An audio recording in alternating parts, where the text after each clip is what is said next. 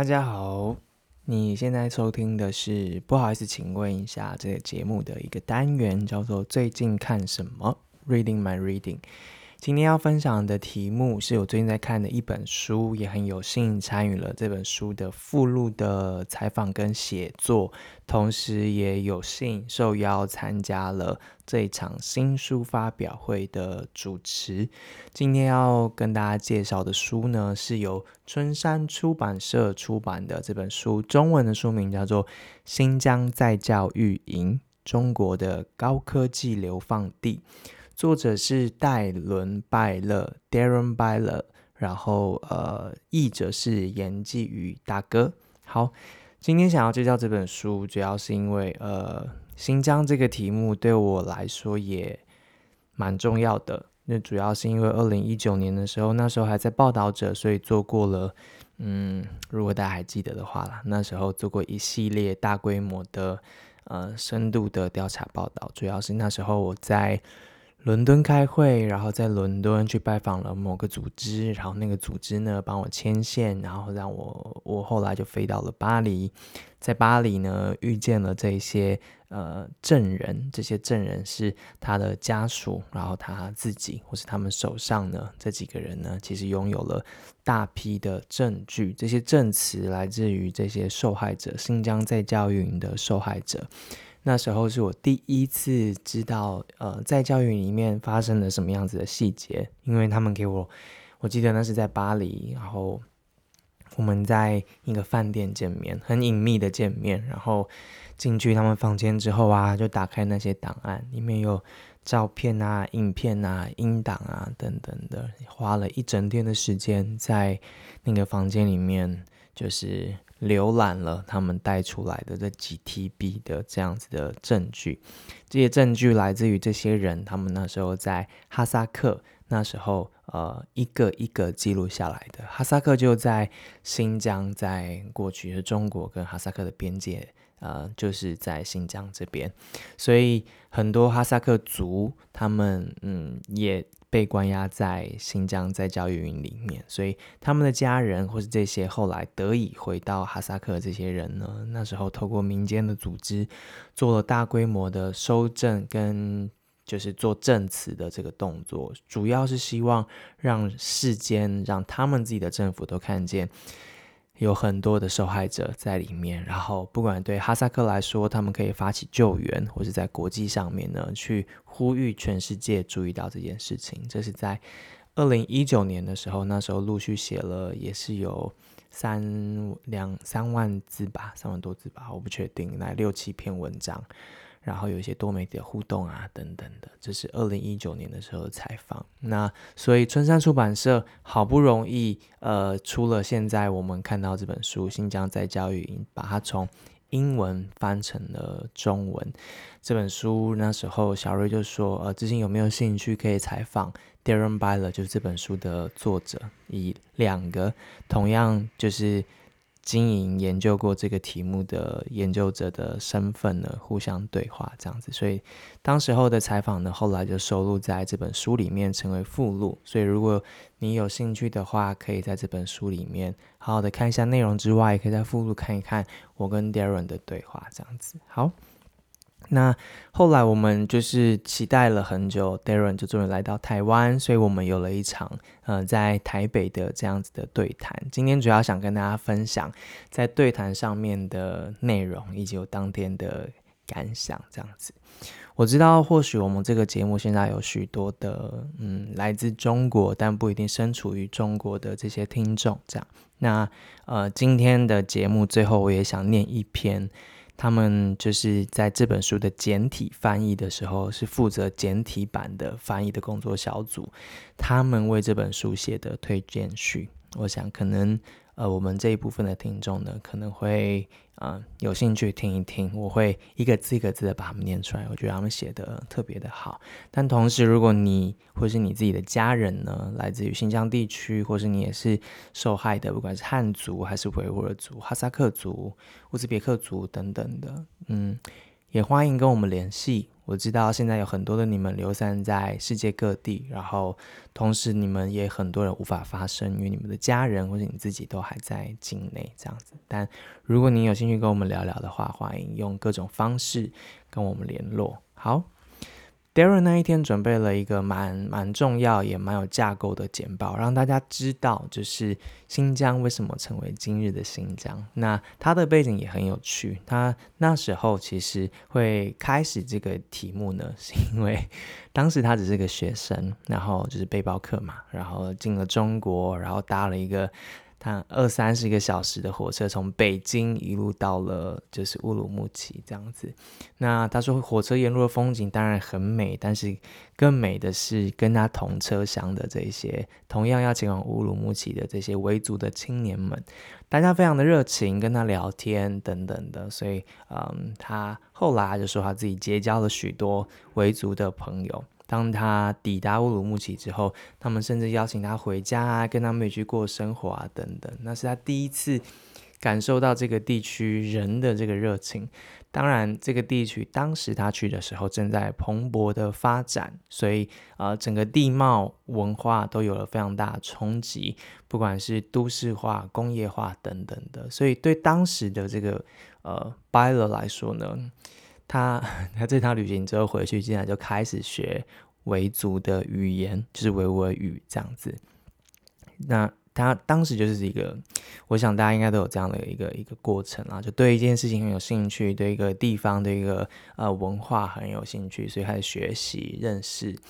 只是没想到他所关心的这个族群、这个文化，后来遭遇到的是大规模的，不管是人。心还是文化上面的这样子的残害跟灭绝，所以他嗯，后来是人类学家的身份就开始。嗯，记录而且也钻研这个题目，他后来也支持了大规模的这样呃数据库的建立，去把更多的证据建立起来，所以自己也变成了一个很重要很重要的学者。目前在加拿大的卑诗省温哥华西门菲萨大学任教，作为国际研究的助理教授。那他关于维族社会跟中国监控体系的这一些文章呢，其实也在《卫报》啊、外交政策啊等等这样子。不同的国际的期刊跟媒体上面都可以看得见。那他来台湾的这个过程，其实除了新书发表会之外，也在学术的场合上面跟大家有了很多的互动。当天的分享，他就是从他自己那时候自己进去看见整个新疆地区的变化开始谈起。他给了几个大的方向让大家理解。首先是，其实从一九九五年到二零二零一零年这段时间呢，这十五年的时间呢，整个新疆地区涌入了大量的汉民族，所以他首先先说汉民族的这个移民呢，进入大量进入新疆地区，可能是官方使然，或者是呃商业动机等等的，总之是政策性的推导大量的汉族人口进去。进去之后呢，其实呃有很多的目的，最重要的一个目的其实是一九九五到二零一零。其实也是中国加入了世界贸易组织之后，成为世界工厂的一个特别重要的一个时间点。所以在新疆地区，其实有大量的天然资源，不管是天然气啊，还是他们的农产啊、棉絮啊等等、棉花这些东西，其实对于当时候中国对于生成为一个世界的生产中心呢，新疆地区非常非常的重要，不管是物资上面的，还是地理位置上面的。当然，后面又有的这些“一带一路”的政策呢，也让新疆成为中国往西、西东，呃呃，往西北、西南的。这个很重要的一个门户的入口，所以不管是铁路的建设，还是油管的铺设啊、天然气啊等等的，整个新疆进入一个大开发的时期。那有开发之后，就会有都市化，所以他同时也分享了对当时的这些新疆地区的年轻人来说，涌向乌鲁木齐，涌向都市，然后去找一个这样子的工作啊等等，是整个时代的一个大的背景这样子，但。听到这边，大家也可以理解接下来会发生什么样子的事情。接下来就是科技产品就开始普及了，因为当人们开始有了呃收入，然后接下来可能就会有一些嗯，就消费能力嘛。那当时呢，其实就是手机这件事情呢，就开始在大家在民众之间开始流行。我还记得那时候我自己采访的时候，也有很多的维族的学者就告诉我们，其实当时候这个手机啊、数位产品啊、网络的这个普及，其实带来了一波对于年轻人来说很重要的一个所谓的启蒙或是社群的一个建立。原因是因为透过网络这件事情呢，人们得以去聚集。聚集之后就有交流，交流之后就有讨论。那年轻人最爱就是就是自我探索跟认同的建立嘛。所以当时很多人是在透过网络的空间去了解自己的文化，或者是在伊斯兰教的教义上面的讨论啊，或者自己的语言的音乐啊等等。透过网络跟这个数位产品呢，有了大量的交流，这样，所以当时候这个数位产品的普及，其实对很多的维族来说就是一个好消息，是一个正面的事情。那 Darren 接下来的分享就告诉大家事情怎么样急转直下。这样，二零一四年发生的所谓的一个恐怖攻击事件之后呢，呃。大量的监控的手段开始出现，然后对于人的自由、言论自由、网络的使用也开始紧缩。那这个当时一时兴盛的这样子的一个手机建立起来的这个盛世，后来就成为了一场灾难。套句 Darren 的说法是说 “phone disaster” 这样子。那跟着这个手机，大家原本都用得很开心嘛，没想到在上面所讨论的事情，你所使用的记录，后来成为一个定罪的一个证据。Darren 分享了很多的案例，这些案例讲的是说，呃，这些。科技的数据，或是大家做侦测的这些工具呢，就警察做侦测的这些工具呢，怎么样把人们做定罪，然后把每一个人按照他所侦测到的东西去做分类，这样他所谓的危险程度，可能按照颜色就分成了三个等级，每一个人的 被被贴上了的危险的这个标签，就因为你可能修读了。伊斯兰的伊斯兰教的文本，或是你在上面跟大家一起做宗教仪式啊，或是讨论啊等等的，然后甚至使用境外的 VPN、WhatsApp 这些，后来也都成为了所谓的罪证。所以科技这件事情后来变成管控的工具之后呢，就开始有了我们现在大部分人所知道，在新疆地区这样子的一个管控跟压迫，这样子，就是 Darren 从一开始的新疆的转变，一步一步回到被监控的这个情境之中的这样子的一个带领，我们去理解当地的这个变化。那他在现场其实分享了很多书里面的内容。这本书其实讲的不只是大时代，讲的是很多个人的故事。如果有机会翻这本书的话，你会发现它里面其实是根据了二十六个月的田野的调查所写出来的这个内容。他采访的人包括了至少十五个之前被关押在这个在教育营里面的受害者，那以及超过了五十个就是这些人的家人。所以他不是第一，他不是自己被关里面，可是他是他的亲属这样子。很特别的事情是，他还采访了十五个，就是在在教育里面或者在监狱里面或参与监控的这样子体制内的这些工工人员工，也就是这个体制的员工。这些人很多自己本身就是维族人，维族人在在教育里面担任监控或是管制。或甚至是教他们汉语的这样子的角色，那他们的心情是什么？我特别推荐书里面有一篇篇章叫做《两面人》，大家可以去看一看。Darren 之所以可以做到这件事情，帮大家补充一下，当然就是因为他有长期的这样子的人脉跟对于文化的理解，然后他会说他们的语言，所以其实他拥有很大的受访者的信任，让他可以。跟他们就是做这么敏感的话题有所对话，就是他们在在教育里面自己去教自己的同胞讲汉语，那个心情是什么？他每一天坐在那个上下班的车子里面来去这些在教育里面进进出出，他的感觉是什么？他为什么不开口？或是他们以前知道这件事情的时候，为什么不开始声援他的同胞啊？等等这些这些诚实的对话跟。他的受访者那个心情上面的变动，其实都记录在这本书里面。这就是人类学家的一个写作的一个特色，你可以看得见每一个人他的人性的一些很细微的纠结跟起伏，都在文字当中。那时候我在跟他采访的时候，就特别问 Darren 说：“为什么？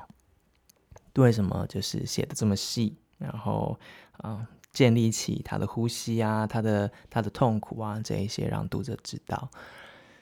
他说：“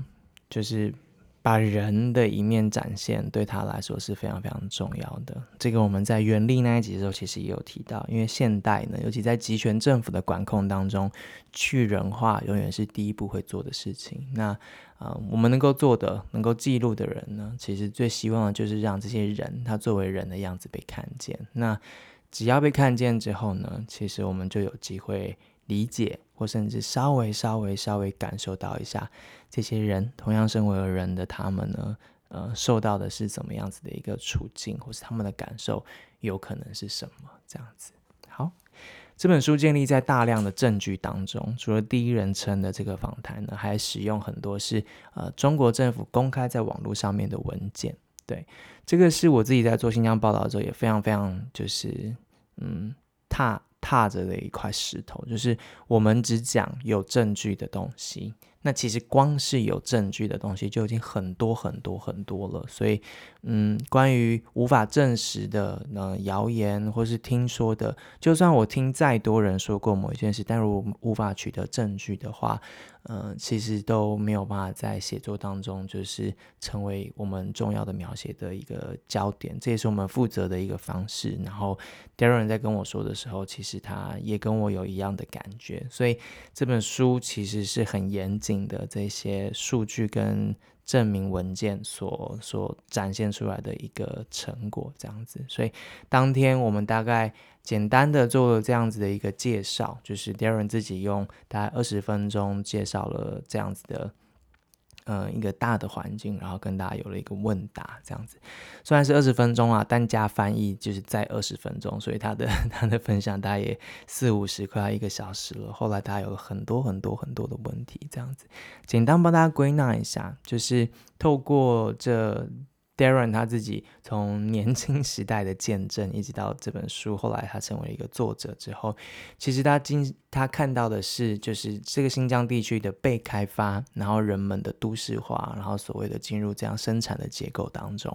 然后科技这件事情开始渗透进每一个人的生活。先是有了手机所搭建起来的这个社群感，社群有了认同，认同有了文化的探究。但接下来呢，因为管控，因为科技成为集权政府的工具啊、呃，马上我们迎接的就是手机的灾难。那书中呢，接下来打描述的就是一个数位围墙的一个诞生。这个数位围墙现在跟每一个人都相关，主要是因为它接下来成为打造所谓智慧城市，就在很多政府的数位治理方面都会听到这个 term，也出现在世界各地了。如果大家有看我之前关于乌克兰战争的报道的话，也看见就是这一些，就是侦测你的手机里面有哪一些通话记录啊，或者是呃做管控的这些工具，在很多俄罗斯呃军方他占领了乌克兰地的一个地。土地之后，也会对当地人做一样的事情，所以这样子的工具，其实在世界各地，除了新疆之外，有很多地方都开始使用了。这也是为什么这本书的最后，其实告诉我们的事情是，呃，新疆的背后有西雅图。意思就是说，来自于西雅图很多研发出来的软体也好，或是当然不只是西雅图而已啦，以色列啊，还有德国啊，或是俄罗斯啊，很多地方的这些科技公司研发出来这些监控的产品，不管软硬体，只要有钱能够买到的人，他都可以使用。也就是说，不只是中国共产党的政府，还有很多的政府，很多的地方可能都要用一样的科技。所以，我们关注新疆，其实也关注整个世界在这个趋势上面的可能的发展。这样子，好，这是当天的讨论。那书里面有更多的细节，大家如果喜欢的话，都可以在各个平台上面买到这本书。呃，In the Camps 就是新疆在教育，中国的高科技流放地，由春山出版社出版。最后，我想要念，就是这本书，你买到的话，就会发现前面一篇推荐序是来自于简体中文版的翻译小组。这个序呢，它的标题就叫做“新疆就在我们身边”，禁言、炸号、喝茶，在恐惧中，我们因为新疆走到一起。嗯，哦，我必须老实说，我没有料到这样子一一个一个一篇序，就是是一个惊喜，是好的意思。然后很开心他们愿意写这样的一篇序，然后放在了这本书里面。当然也要感谢春山出版社在各种可能的风险跟压力之下呢，继续做他们长期来做的事情，就是让重要的研究跟著作呢，能够在中文世界里面被看见。这篇序，新疆就在我们身边。然后他们说，他们因为新疆走在一起，非常非常推荐大家都去看一看。然后我这边会念，我想要念其中的一个段落，不短，但是我我我想念，我希望很多人听见他们的声音，这个简体版本的翻译小组的声音，这样子。好，我接下来就是要念他们写的字了。嗯，有一二三四页，所以可能。会有一段时间，但大家就听听看吧，应该就把我当 Siri 一样这样子。好，他说这是他们写的，我截录他们这篇文章的后半段。他说：“我们是一群身处中国、香港和海外的社会议题关注者、写作者和行动者。自从在教育营的情况遭到曝光之后，新疆成为我们共同关注的焦点之一，所以我们走到一起。”翻译了 Darren Byler 这本著作的简体中文版，可能对于很多简体中文世界的普通读者来说，书中所描写的手机扫描器、检查站、拘禁营、殴打、电击、强迫劳动等，离生活很遥远。似乎发生在新疆的事情只会在新疆，很难想象他们会发生在自己身上。但事实上，新疆的事情不止在新疆。很多类似的情况就发生在我们身边，甚至我们自己身上。在这三年新冠疫情之中，针对突厥穆斯林的手段被复制到了新冠患者、密切接触者身上。他们被核酸、探热针以及其他技术分辨出来，被协警或者是大白上门带走，被关押到方舱和其他临时隔离点，而更多普通人被封城所困。家庭被打散，无法正常生活，没有收入来源，缺乏食物，甚至因为没有人照顾或者无法就医而丧命。所有人都在不同程度上处于一个不自由的状态。和新疆在教育系统类似，疫情作为一个更广、更广泛的例外状态被政府宣传，人民于是被迫接受。但将这两者结合来看，可以更清楚地理解这个系统的运作方式和目的。即使现在疫情大致结束，但我们生活中已经充满这些例外状态所遗留下来的技术和制度，从面部扫描到大规模的摄像头监控，而书中所描述的电话灾难，你刚刚提到那个 phone disaster，也由健康码、行程码、场所码，通过互联网大厂的支付宝、微信平台，深入几乎每一个中国公民的生活中。虽然在新疆使用的断网手段还没有在新疆以外的地区出现过，但通过手机基站定位，就是台湾所谓的基地台，通过手机基站定位，以此查出抗议人士的身份予以逮捕，则在白纸革命时期的上海崭新登场。和书中描写的一样，手机名副其实的变成了跟踪的设备。网络社群的控制甚至更加的严格和无孔不入。利用互联网大厂提供的技术和人力，政府可以对网络上发布的所有内容，包括文字、图像、音频，甚至视频做即时监控。一有违规内容，包括对党、领导人、国家制度的批评，谈论敏感历史事件，如天安门事件和人物，特别是传播突发事件的图像、视频资料，都会遭到禁言。炸号，甚至严重到喝茶、拘留、被控告和监禁。所以，新疆的大规模监控和在教育制度，并非远在天边不能想象。生产它和它所产生的逻辑，正在我们身边日趋恶化。对于简体中文世界的读者来说，《新疆再教育营》这本书告诉我们它的严重性和急迫性。然而，我们也难过的发现。在另一种意义上，新疆发生的事情仍然只留在新疆。无论这些事情有多广泛、多惊人、多残酷，他们始终无法成为简体中文世界的注意力焦点。毋庸置疑，国家机器的宣传和封锁是这种失焦的主要原因，但这不能用来遮掩我们认识上的缺陷，更不能成为我们不作为的借口。例如前面提到，大家总觉得新疆不会发生在自己身上，所以抱着一种侥幸的心态，将它放在一边。但香港反送中运动、新疆再教育制度、新冠疫情这一系列的事件向我们显示，这是一个温水煮青蛙的过程。另外，虽然谈论新疆有一定程度的危险性，使我们害怕炸号、害怕喝茶、害怕触犯法律导致牢狱之灾，但事实上，在冲塔、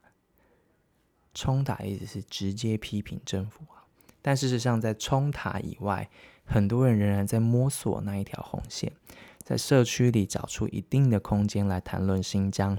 做到在封锁之中仍然可以把握现实。然而，造成大多数人和新疆疏离的原因是将新疆仍然当成边疆。在我们根深蒂固的沙文主义意识里面，新疆仍然是落后的地区，是需要用先进文化和先进技术去帮助的地区，这种角度一方面将民族放到了不同发展阶段的阶梯上，直接导致了歧视和伤害；另外一方面，也造成我们自身难保，哪里有功夫去管新疆啊的这种态度。最后了，于是在这片土地上被剥夺权利和尊严的人们，就这样互相疏远。工人和女性、性少数和政治反对派、少数民族和弱势群体，要么顾影自怜，不知道对方的存在；要么产生对立，互不信任。即便有同温层可以抱团取暖，但在这个越来越原子化的社会中，圈子只会越来越小。人们无法相互的伸出援手，无法做出有意义的连结，无法团结起来。而这本书。带给我们了一些关于连结和反抗的启示。作者 Darren Byler 深入新疆地区做人类学研究，和他的维吾尔学生跟朋友产生深厚的友谊。在拘禁营制度威胁整个新疆的时候，Darren 不仅亲自帮助书中的人物出逃，而且还协助建立了新疆文献记录（新疆 Documentation Project）。以保存证据和令世界知情。更重要的是，Darren 透过本书的写作，将维吾尔族、哈萨克族和回族人民所遭受的苦难展现在世界面前，并指出施害者的罪行，鼓励世界进行追责。从 By 从 Darren 的字里行间可以看出，作者对于新疆和其人民的感情。对人性和正义的信念，就像他在书中所写，正是这一种展现人性的行为，穿越了集权系统的高墙。以上是这个推荐序的这一篇的后面的一个段落，念给大家听。然后，嗯，所以我想他的人生已经讲讲了许多许多了，就是。对于同样在于中国这块土地上面的人们来说，这是他们看这本书的时候的感觉。那我不知道，对于不在中国这块土地上面的我们来说，看这个故事的时候感觉是什么呢？我不知道。嗯，如果你听完了今天这一集有任何的想法吗，欢迎就回馈给我们，可以透过 Instagram 上面发私讯，或者是 email 告诉我们你们的感觉。这是今天的 Reading My Reading，最近看什么？跟大家推荐这本书《新疆在教育营：中国的高科高科技流放地》。那就是只要我们推荐的书，如果有机会的话，出版社愿意跟我们合作的话，我们都会放在那个无垠咖啡的官网上面，所以你也可以直接透过我们的官网直接的订购这本书，我们就会寄给你。然后也欢迎大家。如果觉得这个节目还不错的话，可以透过定期定额或是单笔捐款的方式，或是在无垠咖啡官网上面买东西，随时随地告诉我们，嗯，希望我们继续做下去，这样子。好，以上是今天的分享。那欢迎大家点菜，如果你想听见什么，都可以跟我们说。同时再次提醒大家，我们已经有 YouTube 了，所以请大家到 YouTube 上面订阅我们，开启小铃铛。希望我们做的各式各样的尝试，可以让重要的事、重要的事情可以走到更远。这样子，今天的题目蛮沉重的。然后我知道这个所谓的长臂管控在世界各地都在发生。如果对于这件事情有任何的想法跟经验，想要跟我们讨论，也欢迎跟我联系。好，谢谢你的时间，谢谢你听到最后，我们下一集见，拜拜。